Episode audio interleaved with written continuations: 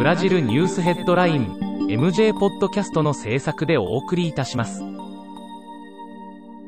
ブラジルニュースヘッドラインは、ブラジルの法事紙日経新聞の配信記事を音声で伝えるニュース番組です。ブラジルの社会、政治、経済に関する記事の見出しのみを抜粋してお伝えします。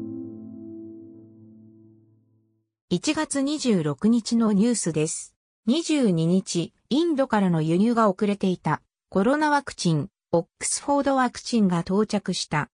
アマゾナス州マナウス市のコロナ患者の半数以上が感染力のより大きいと思われる変異種感染者だったことが分かった。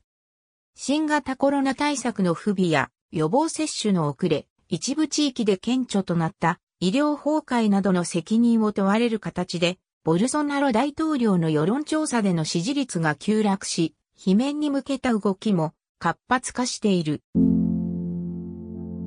日経新聞サイトでは最新のブラジルニュースを平日毎日配信中。無料のメールマガジン、Twitter、Facebook、Instagram から更新情報をぜひお受け取りください。